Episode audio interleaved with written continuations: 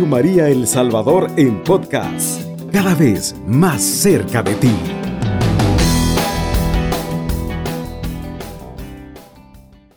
Nuevamente Señor nos convoca en este regazo de nuestra Madre la Virgen María. Pienso que es un momento importantísimo para que nosotros entremos en sintonía con el subsidio número 2 del Papa Francisco, que precisamente hoy aborda el capítulo 1, que se titula de Amor y Leticia, la familia a la luz de la palabra de Dios. ¿Cuál es el tema que queremos abordar en este primer eh, segmento? El amor conyugal es cultura viviente que manifiesta a Dios. Así se lo titula el Papa, porque es interesante darnos cuenta que los esposos, por ser imagen y semejanza de Dios, eh, ellos son signo precisamente de la vida misma de Dios y del amor que es lo que es la esencia de Dios mismo. Vamos a escuchar al Papa Francisco primero y luego vamos a reflexionar en el tema. Santo Padre, ¿cómo imaginamos el amor de Dios? ¿Existe una realidad concreta en el mundo que nos ayude a ver este amor con nuestros propios ojos? Claro que existe. Es la familia, la imagen de Dios reflejada en el hombre y la mujer, en el amor conyugal, una escultura viviente que manifiesta a Dios. Qué interesante es esto que el Papa destaca, no solamente el Papa Francisco, este, este aspecto subrayado desde el Papa Juan 23, eh, la familia cobra mucha importancia dentro del magisterio pontificio. Es interesante como el Papa, si usted se fija, a la parte del suicidio, el Papa este, también graba un vídeo y lo pasa, es, es bastante paralelo al material escrito. Y el Papa dice, esa, esta, estas palabras son textuales de esas palabras del Papa, no son de amor y leticia, sino las que el Papa Francisco dirige.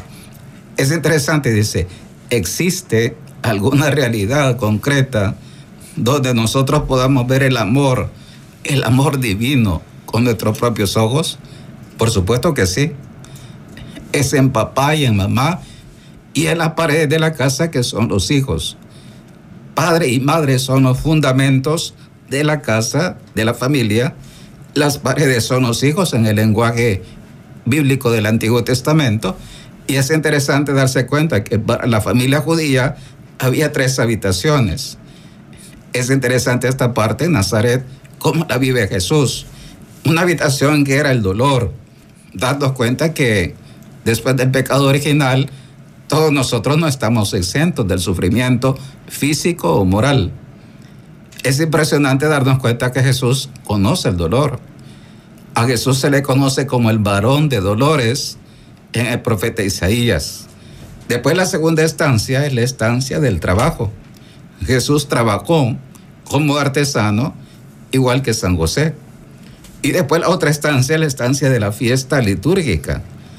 La familia judía oraba varias veces al día, como a veces nosotros contemplamos a los hermanos eh, árabes que se, se hincan, se agachan, topan la cabeza al suelo, dirigidos hacia el oriente.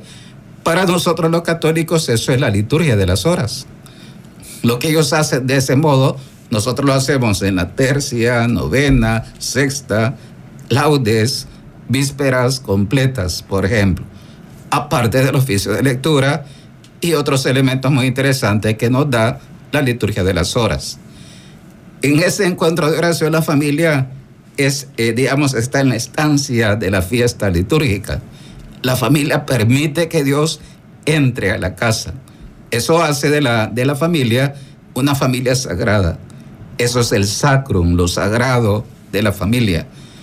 Una familia que es así, obviamente, que le permite a Dios que entre, busca el encuentro. En su momento ellos lo buscaban en las sinagogas judías. Nosotros actualmente, la familia necesita encontrarse con Jesús resucitado en la Santa Misa Dominical. Y por supuesto que cuando lo hace todos los días, esa estancia en la familia es más grande. Entonces decíamos, las bases de la familia los fundamentos son papá y mamá. las paredes son los hijos. Y las tres estancias son el, la, el dolor, el trabajo y la fiesta litúrgica. Después dice el Papa lo siguiente en Amor y Leticia. El Dios Trinidad es comunión de amor y la familia es su reflejo viviente. Nos iluminan las palabras de San Juan Pablo II. Nuestro Dios, en su misterio más íntimo, no es una soledad, sino una familia, puesto que lleva en sí mismo paternidad, filiación y la esencia de la familia que es el amor. Este amor es en la familia divina, es el Espíritu Santo. La familia no es pues algo ajeno a la misma esencia divina.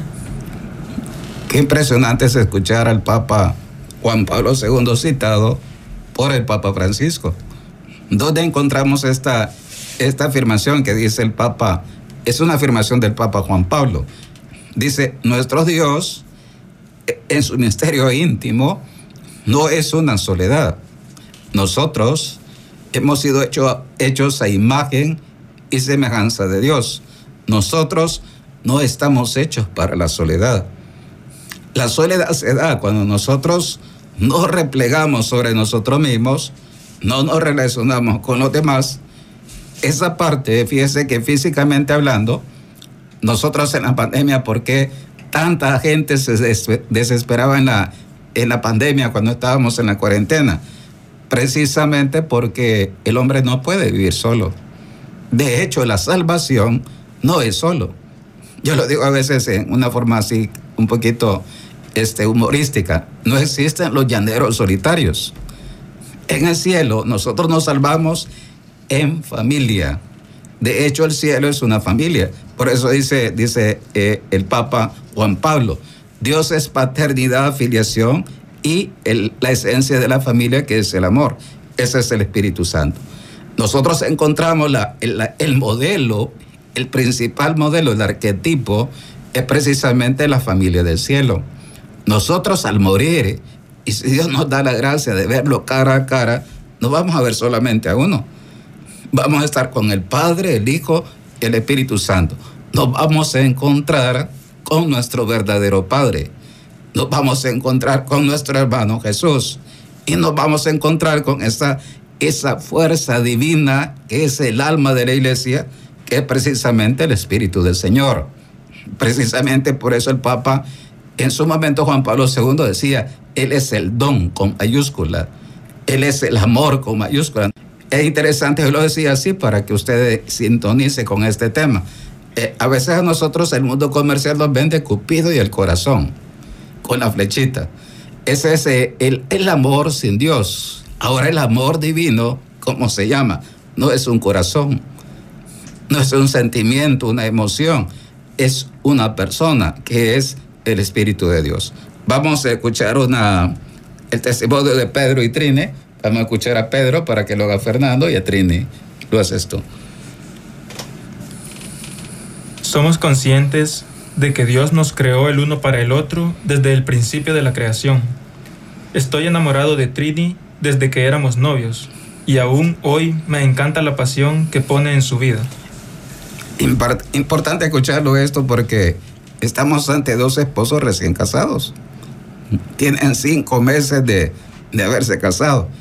Eso es interesante. Y nosotros compartíamos hoy. Necesitamos crecer en el afecto, no descuidarlo. Lo que dice Pedro es interesante, esta familia es una familia latinoamericana. Y Pedro dice, dice, esa parte es muy bonita, estoy enamorado de Trini desde que éramos novios y aún hoy me encanta la pasión que pone en su vida. ¿Qué quiere decir? No decrece ni debe de crecer el amor. Debe crecer, debe cultivarse. Eh, lo más importante en casa son papá y mamá. Los hijos enriquecen esa comunión conyugal, pero lo más importante son papá y mamá. Después dice Trini. Me gusta de Pedro que sea muy valiente.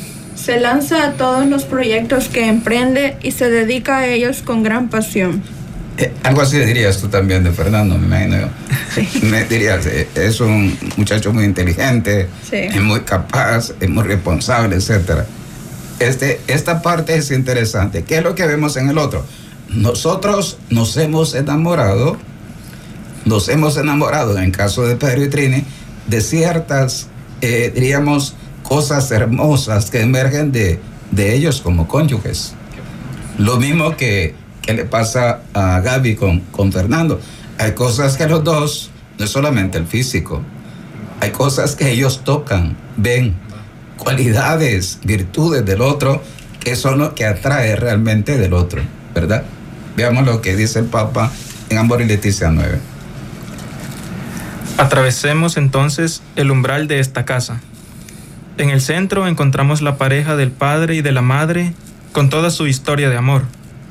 En ello se realiza aquel designio primordial que Cristo mismo evoca con intensidad. ¿No habéis leído que el Creador en el principio los creó hombre y mujer? Y se retoma el mandato del Génesis.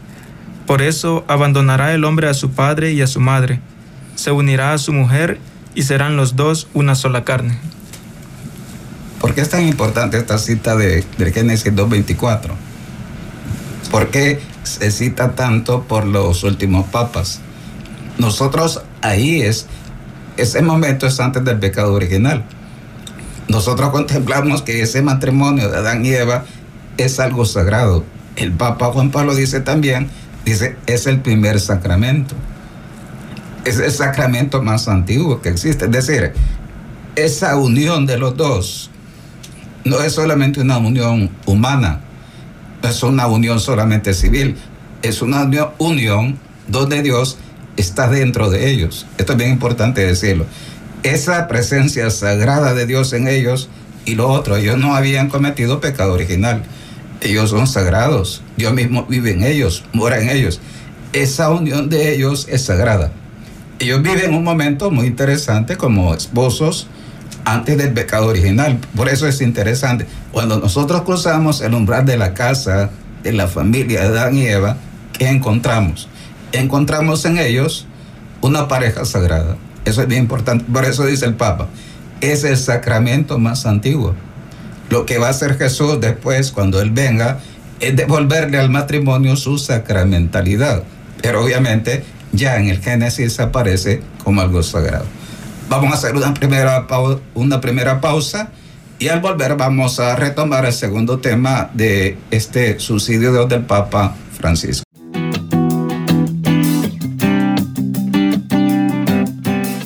María El Salvador en podcast, cada vez más cerca de ti.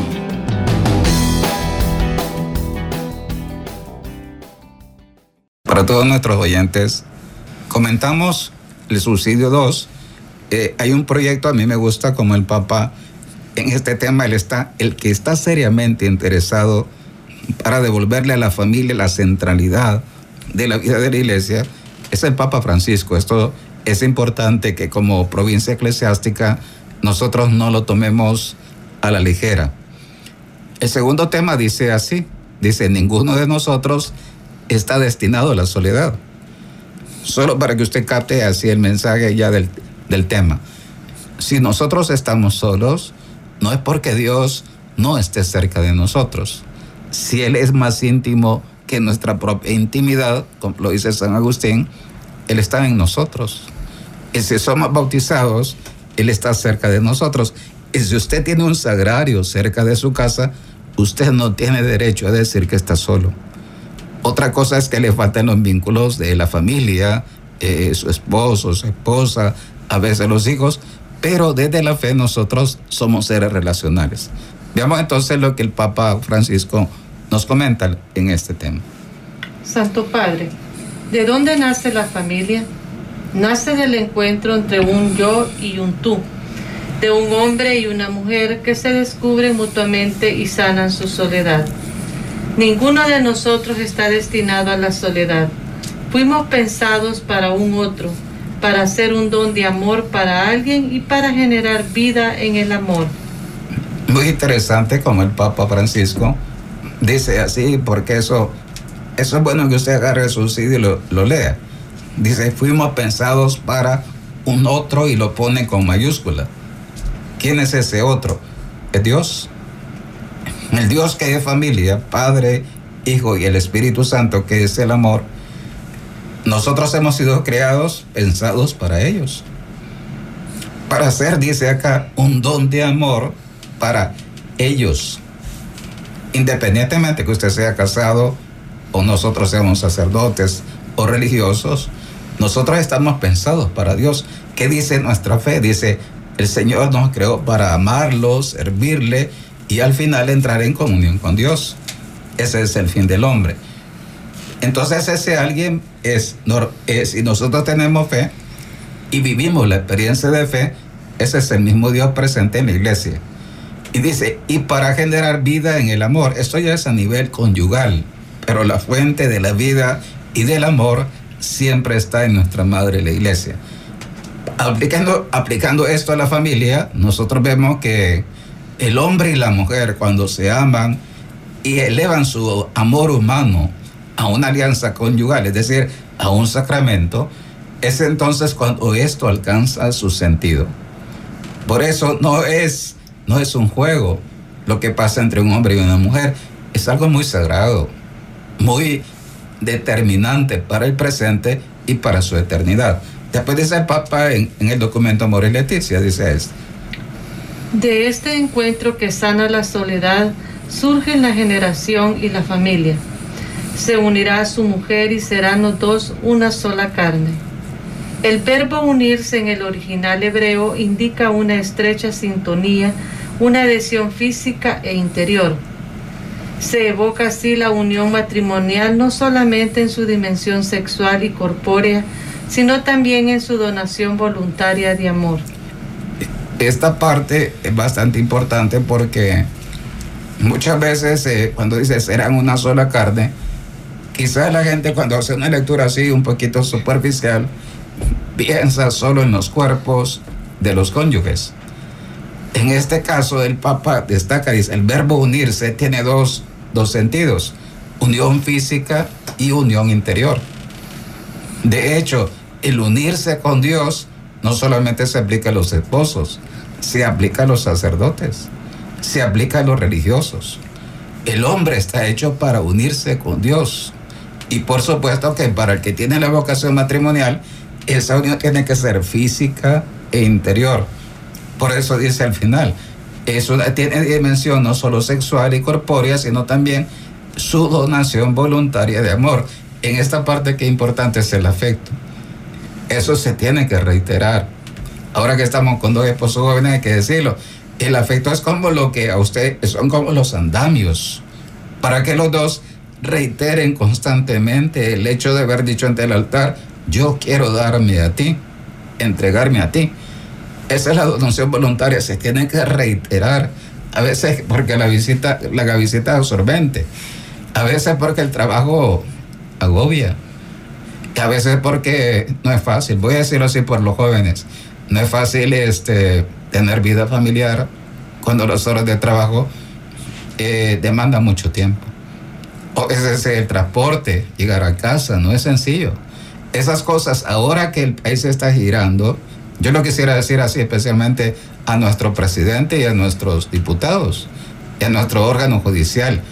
Debemos darle la centralidad a la familia y debemos dejarle un espacio y garantizar el espacio para que haya vida de familia. Necesitamos curar eso. Si eso lo curamos de ahí, ¿cómo no van a ser fuertes nuestros hogares? No es solamente tener centros de, diríamos, de prevención. No, honestamente, la mejor escuela es saber que papá y mamá realmente crecen en su amor y su donación es cada vez más similar, más semejante a la del Señor. Vamos a escuchar a Pedro y a Trini eh, en este tema. Me gusta ser consciente de que somos instrumentos de Dios. Tenemos mucha confianza en su plan y sabemos que su providencia nos ayudará a realizarlo. Casi siempre en nuestro camino de fe salvadoreño, nosotros nos damos cuenta que casi siempre la más religiosa es mamá. A los hombres normalmente nos cuesta, nos cuesta más dar ese paso de fe. Somos más independientes, más salvajes, tendemos a ser más autónomos. Cuando esos dos elementos se conjuntan y se unen y los dos se entregan, y comienzan a caminar en la fe los dos, es entonces cuando palpan lo que dice el Papa, eh, que Dios nunca deja solo al matrimonio, nunca los deja solos, especialmente en aquellos momentos donde hay ciertas situaciones que son coyunturales para el matrimonio. Después dice Pedro. Nuestra familia es una iglesia doméstica. El amor de Dios está presente. Jesús se hace presente en nuestra mesa, en nuestra oración, en la forma de criar a nuestros hijos, en el dolor y la alegría. Fíjese qué importante aquí la... A mí me gustaba lo que Fernando en su momento compartía. Voy a decirlo así porque fue... Es bonito escucharlo. Decir, ¿por qué te quieres casar por la iglesia? Recordaba un poquito aquello de, si yo soy la cabeza, yo tengo que dar el ejemplo. Qué hermoso cuando el papá, el papá nos hace presente, nos hace ver a Dios en papá. Si nuestros papás, por lo que fuera, no se formaron así, pero ustedes sí están formándose de tal manera que visita sí tienen que ver a Dios en ti. Y esa otra parte, dice, Jesús se hace presente en nuestra mesa, por ejemplo, cuando oramos, cuando damos gracias antes y después de comer, en nuestra oración, que nos vean orar. Y después en la forma de criar, de educar a nuestros hijos en el dolor y en la alegría. Esto ya es importante entender. Cerramos la parte del Papa en Leticia. Sabemos que en el Nuevo Testamento se habla de la iglesia que se reúne en la casa. El espacio vital de una familia se podía transformar en iglesia doméstica, en sede de la Eucaristía, de la presencia de Cristo sentado a la misma mesa. Es inolvidable la escena pintada en el Apocalipsis. Estoy a la puerta llamando. Si alguien oye y me abre, entraré y comeremos juntos. Así se delinea una, una casa que lleva en su interior la presencia de Dios, la oración común y por tanto la bendición del Señor.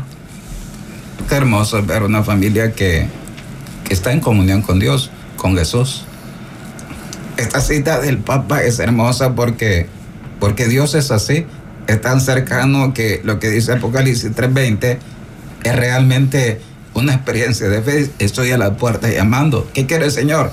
Que todas las familias del Salvador abran su puerta, vivan unidos a Él, papá, mamá y sus hijos, vivan unidos en la iglesia, que eso es la iglesia católica. La iglesia católica está hecha para transmitir y comunicar la comunión con el Dios uno y trino, con nuestra familia del cielo.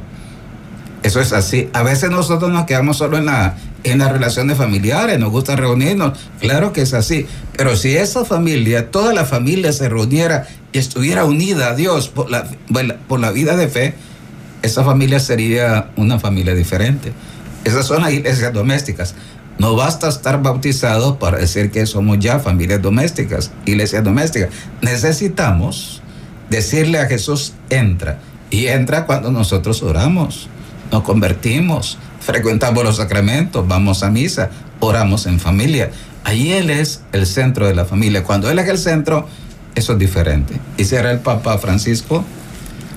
La familia está llamada a compartir la oración cotidiana, la lectura de la palabra de Dios y la comunión eucarística para hacer crecer el amor y convertirse cada vez más en templo donde habita el Espíritu.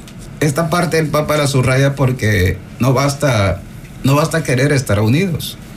Hace falta una fuerza divina que es la que nos va sosteniendo para, para educarnos, para amar. Y dice, ¿cómo crece el amor? ¿Cómo nos convertimos cada vez más? Y aquí pone el camino, dice, oración diaria, lectura de la palabra de Dios. Agarre, por ejemplo, los misales. Hoy es tan fácil que nosotros tengamos con, con aplicaciones, el PREX, por ejemplo, las lecturas del día. Y después dice la comunión eucarística. Qué hermoso cuando la familia busca la misa diaria. A veces nosotros vemos, yo lo, al menos como sacerdote, lo veo un poquito con tristeza, porque solo las ancianitas tienen que ir a misa. Cuando los jóvenes, ustedes que son jóvenes, van, se alimentan, sabiendo que esa es la fuerza de los dos, es difícil que Dios no, no more en ustedes y Dios se haga visible para su hija. Eso es bien importante. Bien, vamos entonces a la segunda pausa y al volver vamos a compartir esas dinámicas que pone el papá al final de cada catequesis, ciertas preguntas y vamos a entrar para que usted se dé cuenta que efectivamente es un tema que ustedes en familia puede perfectamente vivir esto. Vivir la catequesis en familia, eso ya lo son, a Dios. Hacemos la pausa.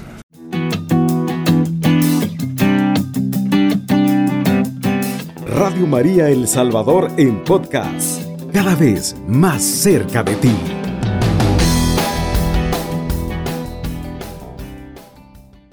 A mí cuánto me encantaría que ustedes hicieran esta catequesis en familia, desde la casa más sencilla de Salvador hasta la familia que tenga lo necesario para vivir y confort también. Qué hermoso sería que esto que el Papa nos está pidiendo lo bajáramos a cada familia, eso sería muy bonito. Hagamos el ensayo para que usted vea. Dice el Papa, atravesemos el umbral de nuestra casa. Dentro encontramos a nuestra pareja y nuestra historia de amor, ni la que se cumple el plan de Dios para nosotros. Nos enamoramos porque vimos en el otro una chispa que reflejaba algo de la belleza de Dios. Vamos a ver, Fernando. Dice, sigo viendo esta belleza en Gaby. ¿Alguna vez pienso en ella? Este, es innegable que en un principio, como jóvenes, lo más importante o quizás en lo que yo con Fernando me fijaba era en la parte física. Recién conocida a ella. Y me gusta bastante viendo hacia atrás esa, ese como cambio de mentalidad, que por supuesto me ha ayudado muchísimo, en este caso la pastoral familiar, a darme cuenta de que la parte superficial, por así decirlo, no la puedo descartar. Es un complemento de algo que va mucho más allá. En este caso, el poder encontrar en ella, en su interior, al mismo Jesús. Cuando ella es la primera que me dice, tenemos que confesarnos, hay que comulgar, que se preocupa por los quehaceres de la casa, en todo, en todas las acciones que ella realiza, en la vida familiar, fuera de la familia también. Yo he visto un cambio muy grande en ambos, pienso yo, y esa belleza que antes era solo tal vez como un espejismo, yo he podido ir como adentrándome un poquito más en lo que es el ser persona de ella y ese irnos conociendo, la comunicación, la convivencia en, el hogar, nuestra hija también que nos está enseñando mucho. Eh, Te voy a hacer esta pregunta, Fernando, porque es bonito cuando tú ahondas. Quiere decir que después de este, vaya, ya son, parte de matrimonio, ya, son varios años de estar cerca. Este, tú has descubierto otra belleza en Gaby, que no es física. Sí, definitivamente sí. Y lo mismo menos que en tu hija tú descubrirás otra vez en tu niña que no solo es, se parece a mí, a lo que te dice tu mamá, es igualita a, ti, ¿verdad? Mira, en eso, ya eso que es lo la, la información genética, ¿va? La psicológica también. Eh, tú, ves, tú ves ahora con ojos más de, de Dios, diríamos así, el interior de ellas dos. Pienso que sí, porque incluso en algunas actitudes mías, este, que yo vengo arrastrando desde pequeño, por supuesto vengo de una familia herida como todos, y me vengo a encontrar con ella, con la que ahora es mi esposa, que también viene de una familia herida en otra situación, pero igual ambos heridos. Y estamos tratando de aprender el uno del otro y no negar esas heridas que llevamos, sino tratar de ir madurando en ese amor, el poder sacar eh, aprendizaje de todos esos tal vez errores que hemos cometido en el pasado y ahora en nuestra hija pues ver el reflejo y tratar de que ella sea como dice usted, una síntesis de ambos, ¿verdad? Mm, a veces quizás nos fijamos porque es una niña pequeña más en lo malo, pero yo sé que ella tiene mucho de ambos. Imagínate lo que decía la Gaby ahora que estábamos compartiendo antes de venir acá. Eh, tiene una buena memoria como tú. Solo eso, vamos a ser honestos, no todos tenemos la misma memoria. Yo de hecho que he sido profesor del seminario, yo me doy cuenta rápido, quien tiene rápido capta bien, ¿verdad? Ahora, la memoria, esa capacidad, es imagen de Dios en ella. Lo mismo tú, eso lo llevas tú. Y eso te lo ha dado Dios y se lo ha dado tu niña. Ahí está como un punto muy bonito para que ella esté más cerca de Dios y lo conozcan. Quizás en algunas cuestiones, obviamente que nosotros, como usted lo decía, recién casados, vamos comenzando, digamos, una nueva vida en la que veníamos acostumbrados quizás a que cuando uno de los dos o los dos nos alejábamos de Dios, pues seguir en ese camino, ¿verdad? Pero ahora ese cambio de mentalidad para poder ser un ejemplo para nuestra hija, el tratar de que si uno de los dos tropieza, pues levantarse y seguir, ¿verdad? Levantarse y seguir. Quizás decirles algo porque son jóvenes los dos. Si esa parte la trabajan más y el afecto lo estrechan más y se aman de verdad como hay que amarse dedicándose tiempo. Repito, los primeros son papá y mamá, después los hijos. No es primero la Gavisita, después la Gavisita y solo la Gavisita. No, primero Fernando y Gaby y después la Gavisita. Vaya si ustedes ven esa belleza en el otro, aunque hubieran enfermedad, accidentes, envejezca, pase lo que pase, o como pasa tantas veces, vemos gente físicamente más atractiva. Eso seríamos ciegos para no verlo. O van a haber oportunidades para que ustedes rompan la alianza conyugal. Pero si ustedes captan lo otro, van a decir, no, lo que Gaby es, la belleza de Gaby, no la puedo comparar, o la belleza de mi hija, nadie la va a sustituir en el corazón mío. Por ejemplo, eso te va a ayudar mucho a, tú, a ti a ver con los ojos de Dios para que con la luz de Él y la fuerza de Él sea fiel, ¿verdad? Bien, voy a pasar porque, porque hay que avanzar. Vamos a la segunda que yo quería preguntar. Dice así una cosa bonita en la segunda catequesis. Dice, hablaba sobre la soledad. Dice, ha ocurrido que mi, que mi actitud haya provocado que mi cónyuge viva momentos de soledad. A ti te lo voy a preguntar, Gaby. Intentemos hablar de ello has dejado en cierto momento solo a, Fernando, aunque físicamente estén juntos, pero a veces la soledad es, interior. A veces es este, como le pasa a los hijos, están con los papás, pero se sienten solos. ¿Qué piensas tú, Gaby? Sí, este, quizás leyendo la pregunta y reflexionando tiempo atrás, tenemos cinco meses de estar casados.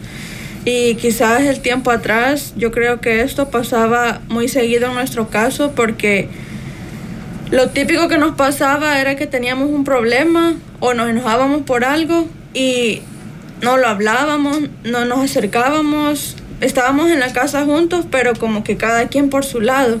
Dormíamos en la misma cama, dormíamos a la par, pero no había no, ninguno de los dos daba su brazo a torcer para poder hablar. Entonces el orgullo lo que hacía era que nos alejaba a pesar que estábamos durmiendo a la par. Entonces esto antes era así, ahora ha ido cambiando mucho, la verdad, porque ahora ya tratamos de, aparte que ya no peleamos mucho ni nos enojamos, eh, ahora tratamos de que de entendernos, de platicar, aunque como decía, a veces prevalece más la niña, hablamos más de ella, eh, que queremos compartir más tiempo con ella y dejamos a un lado nuestro, nuestro, nuestra intimidad de pareja. Eh, siento que ahora ha cambiado eso. Permíteme eso porque es bien importante. Este, ¿Qué te ha pasado por lo que has descuidado el débito conyugal? Eso es la intimidad conyugal. ¿Por qué lo has dejado solo en esa parte, Fernando? Mm, quizás porque, no sé, yo quizás estoy cometiendo el error que veo normal dejarlo pasar. Como yo sé que él está casado conmigo, que es mi esposo, entonces... Que ya lo amarraste. Ya, lo tengo seguro. Entonces, no sé cuándo... Pero fíjate que a mí me gustan los pensamientos que dicen si el, el, hombre que cree que porque ya te amarró en el matrimonio ya está, si no te le vas a ir, dice que equivocado estás. Y para irse es un hilito. Para ti o para él. Y eso no es por nada. Yo siento que a veces la, la psicología femenina como que se duerme. Y no te pasa a ti. A tantas señoras. ¿Por qué el señor se le va con la lechera? O con la panadera porque la panadera le empieza a decir, qué inteligente usted, mire qué guapo y cuánto reza, y usted bien portado, ¿verdad? Y usted aquí y allá. Y el, el corazón empieza a irse por ahí. Y de repente resulta que él tiene un desliz con la lechera o la panadera. Pero en el fondo, si, se, te das cuenta, eh, hay, una, hay como una omisión en saber que yo tengo que, eh, primero es mi esposo, después mis hijos.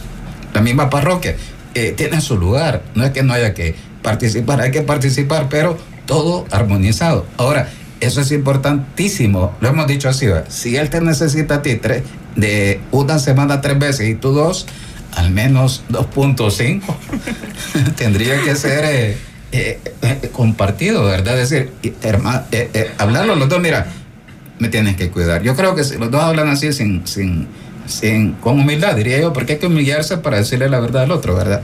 Decir, no, mira, yo necesito que tú, esté como esté, me cuides en esa parte y no me dejes solo. Por ejemplo, ¿verdad? Ah, es que siento que ese quizás ha sido por lo que yo me he confiado, como lo comentábamos, él no me ha recriminado nada ni yo tampoco a él. Entonces yo digo, ah, entonces estamos actuando bien, a él no le molesta que no pase y a mí tampoco. No, eso te dice tu mujer vieja.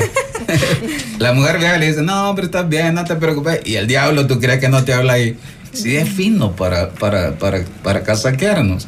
Dice, no, hombre, si estás bien, mira, y más ahora, más, eh, todo bien y de repente bomba. No, es que es así el padre de la mentira, es así. Y, y, trabaja con nuestros descuidos, con nuestros límites. no es maldad, pero a veces como que hay descuido, ¿verdad? Yo siento eso. Muy bien, quizás por el tiempo. Si se fija acá también después pregunta, dice aquí, podemos preguntar a nuestros hijos si ellos también han experimentado la soledad en familia. Es más, yo me atrevo a decir, el drama actual de las familias líquidas es que los hijos están solos. Por eso el Papa, cuando escribe a los, sobre los jóvenes, dice, ¿dónde están tus hijos? Le pregunta a los papás. Y el Papa habla del mundo virtual de los hijos. Los hijos están en el continente virtual, que es el más grande de todos los continentes. Y los papás ni siquiera saben usar el celular como hay que usarlo. No saben dónde están sus hijos, quiénes los deforman, etc. Y al final los hijos van en una jungla donde realmente van desprotegidos de sus padres, ¿verdad? Bien, entonces eh, con estos pensamientos y vamos a cerrar el programa. Solo hacemos la oración final que decíamos, este, una cortita y con esa nos despedimos. Alabado seas, Señor, que nos has dado el uno al otro como esposos y nos has hecho imagen viva de tu amor. Concédenos crecer cada día en la capacidad de mirarnos con sinceridad, de escucharnos con atención, de hablarnos con verdad, de ofrecernos uno al otro gestos de acogida, de atención, de amor. Danos, Señor, mantener una mirada de asombro respecto de la belleza de nuestro cónyuge. Amén. Amén.